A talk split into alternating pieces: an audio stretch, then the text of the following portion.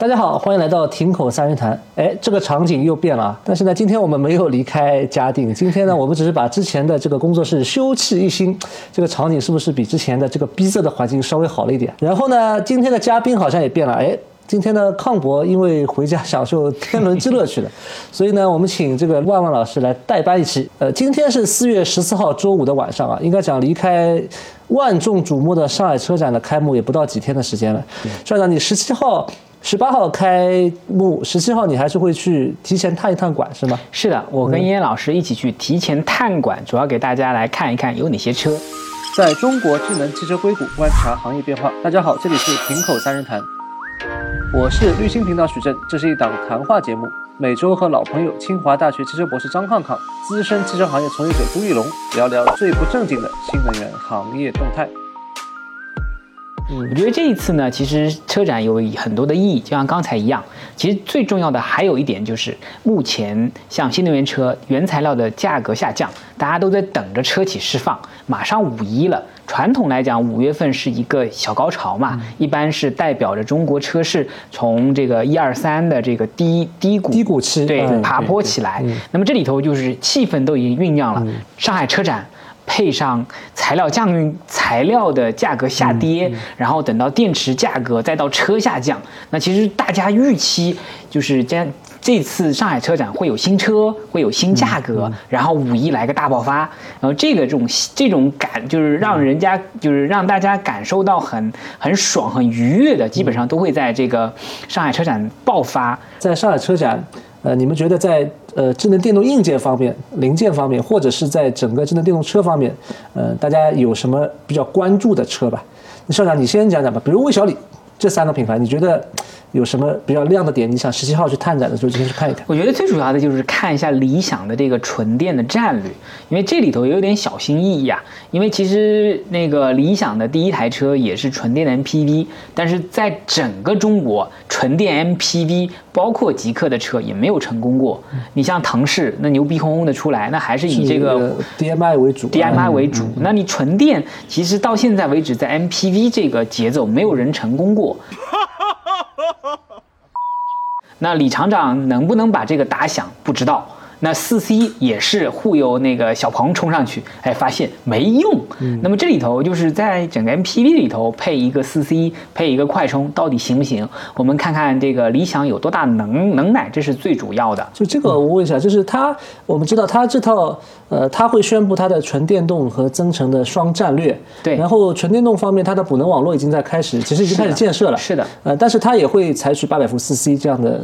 对，因为这个其实是某种程度上，呃，我记得上一次理想讲一个补能战略，它是要在整个这个叫高速体系下去建，然后呢，在一些重要的地方去建。但这个呢，其实就相当于对他来讲，它的增程是不需要补能的，是的，反正你在家里充就可以了。那么快充怎么玩？呃，其实更多的是就是要有技术。跟基础设施投入，那这个领域呢？从我的了解来看，理想是在努力的尝试。那我们刚刚讲讲到小鹏。上次我们从盐城录完节目，这个你先回去了啊。我们跟康博他提的新车嘛，我们到盐城正好有一个 S 四的充电桩，然后去体验了一下，呃，效果是不错，但是呢，可能没有达到那个预期中那么高，因为它还是要分功率，因为边上还是有几台车在充。是的，这就是这个问题，就是说整体你不管 S 四的充电桩哪呃哪怕装了，你也不可能独占，因为这里头功率太高。所以我觉得这次总体来讲，小鹏从 P7i 的亮相，目前看下来呢，这个车也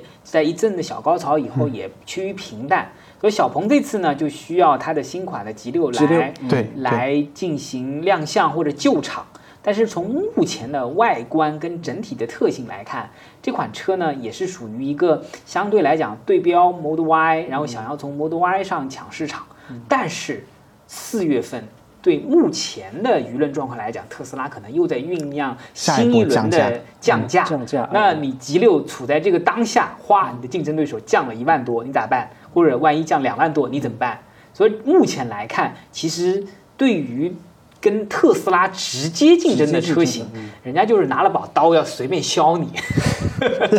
其实我们上次跟康博在盐城充，呃，那个 S 四充电的时候，其实有一种感觉，可能分两个方面吧。一方面可能。呃，像小鹏，它可能被对技术研究比较深入对对，它会上三 C、四 C 的这个快充电池。那确实，呃，上了这个技术之后，它的绝对的充电速度确实会比一般的电池要快很多。嗯，呃，两方面，一方面它八百伏的电池，它电压平台很高；第二个，它自营的桩，它可以把电流上的很大，所以它的充电速度其实要比一般的或呃，哪怕跟它老平台比，也要快很多。能上到两百个千瓦，但是其实是它的三 C 和四 C 之间的技术差异可能没有打开，就是你可能呃你宣传是四 C，但是你可能在装上你跑不满四 C。不是技术差异，可能是就是四 C 要的要求太高了。对对对，是它的要求你这个装没有分流，对啊然后装还是原生的装，不能是后面改的装，啊、然后跑满四百八十千瓦接近于。实验室要求的那种情况。对我理解来讲，小鹏现在唯一的优势就是在广州、在深圳、在上海调通的这套这个城市辅助驾驶，其实是在全中国可能除了华为以外是最先进的。嗯，那这样子其实某种意义上面，它能够就是在魏小李就是其实一马当先了。嗯，这个在传统品牌，比如说传统豪华品牌吧，传统豪华品牌，呃，汪老师，你看到有什么比较有，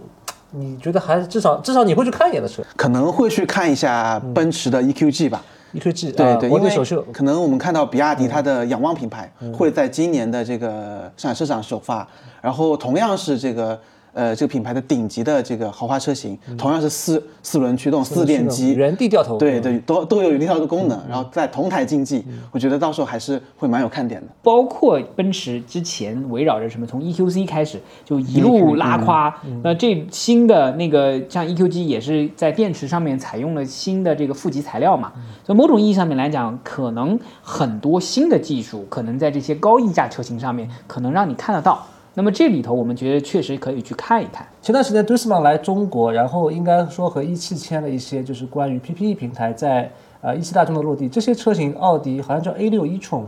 啊会会会会这次会露出吗？呃，这个我理解，目前 PPE 的状态本来应该是已经发布了，delay 了以后，其实很大的一部分原因倒不是三电，也不是这种其他问题，更主要的是软件的问题跟不上进度嘛。从目前来看，呃，不管是保时捷，还有这个就是奥迪，其实都是热切的期盼这个要打出来的牌。所以从上海车展上面，更多的是这套技术，这个车型的这个预热，可能慢慢的都会出来。所以说，我觉得这一次更多的是看 PPE 这个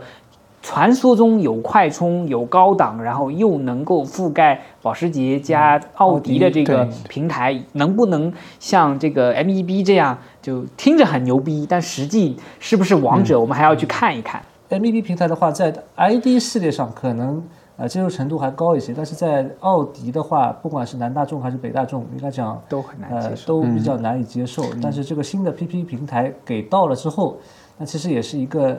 因为还是那个问题，在降价的周期，它如果这个品牌朝上走，能不能撑得住？对啊应该讲。能不能摆脱奥迪之前那个 4S 店著名的奥迪也有新能源车啊？能不能让这个奥迪摆脱这样的这个品牌的形象？应该讲这个挑战还是比较大。还有一点就是这些传统的豪华品牌能不能在五十万左右的这个级别的电动车上，能够做出豪华的这个差异化出来？这个其实对过去来说，这个 BBA 都做的不是很好。我觉得这里头其实有意思的地方，就是说对于奔驰来讲，至少坐的还舒服；对于宝马来讲，至少开的还灵动，还有操控。对于奥迪来讲，玩科技的突然就被这个中国品牌吊打，嗯，被抄了后路。对，抄了后路，那整体的整个品牌的调性就完全就被、被打下来了嘛。所以这次 PPE 那边的状态，其实直接决定了奥迪在中国的电动汽车能不能走，至少走出来一点吧。你不能像 ID 系列，至少 ID 系列还能卖一点吧。呃，从今年开始，科技化、智能化会代替之前的或者补充之前的什么操控性，包括动力性，成为一个消费者选购汽车重要的一个参考因素。对，刚刚我们聊的都整车嘛，就是在智能的硬件或者是电动化的硬件方面，你觉得就是比如说激光雷达方面，这次有什么新的点吗？呃，好像正好就在今天下午，何塞发布了一个说是可以放在车内的激光雷达，二十五毫米那个，对对对，因为像之前像呃理想的这个 AT 二八，它是放在车顶的，然后呃小鹏的这个速腾之创速腾之上，它是放在大灯下面的，因为放在车顶嘛，一个就比较丑，对吧？影响风阻。如果放在车灯下面，它可能追尾啊什么的成本会比较高。然后如果能够集成在玻璃里面的话，第一个在外观上就不会有什么特别的这种地方，然后第二个它整个呃包括像下雨下雪或者是有有灰尘的时候，它的这个雨刮器可以覆盖到这个范围。对对对对，呃，这个不会受这天气的影响，所以也蛮期待能够在在现场能看到这个实物的这个展区，因为我们之前我们正好拆过一个这个速腾之创的雷达，可以看看它它们之间有没有什么呃区别和变化。但是何塞一二八一直还没拆，对对啊，这个鸽子一直放到现在，这个我们下下两个月一定要把它拆掉。下次一定，下次一定。呃这个预告一下，我们后面呢会先搞一个就是四 D 毫米波雷达，对嗯啊，它已经到了。这个毫米波之后，我们再把这个 AT 二八会拆掉啊。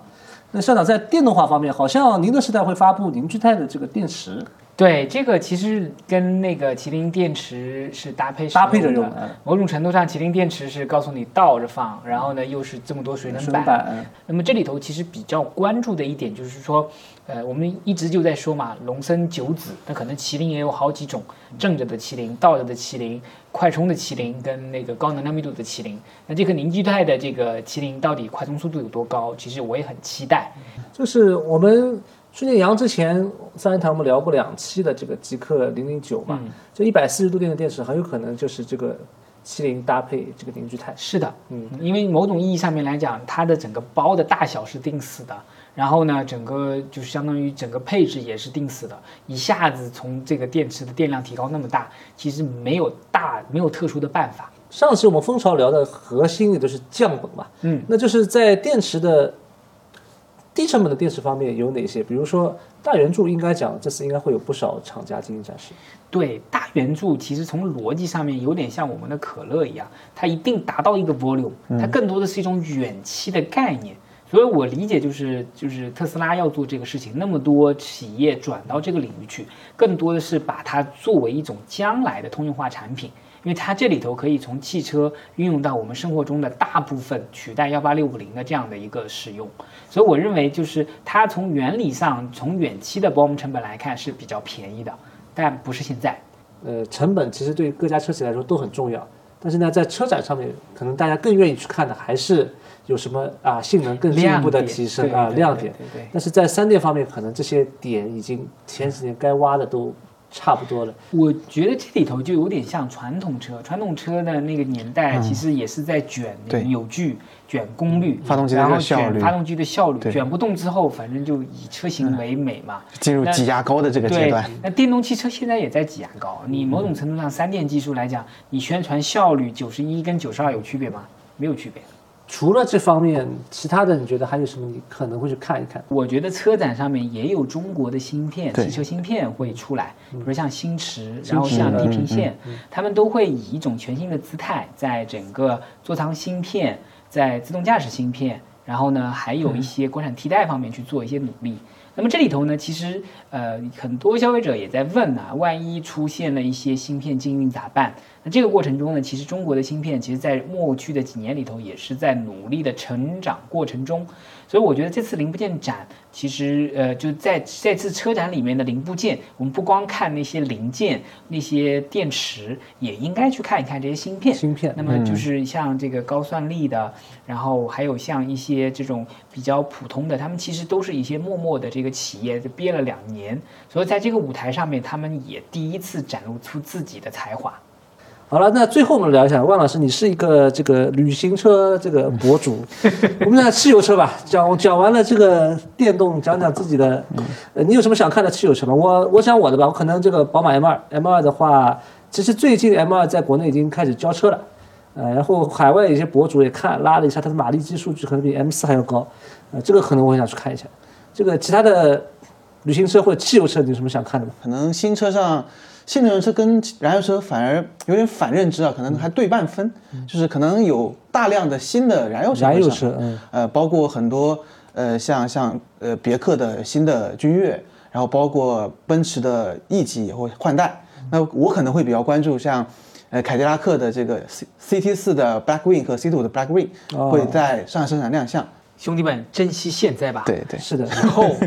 就看油车就像看熊猫一样。就像机械表，它会存在，对但是会变成玩具。所以这对种大排量的性能车，以后可能就是有一个单独的豪车馆，也有一个单独的汽油车馆、怀旧这个怀旧 馆。好吧，那我们今天就聊到这里。在中国智能汽车硅谷观察行业变化，今天我们就聊到这里。车展还有什么想看的内容，可以在弹幕评论里面告诉我们。我们下期节目再见，拜拜。拜拜。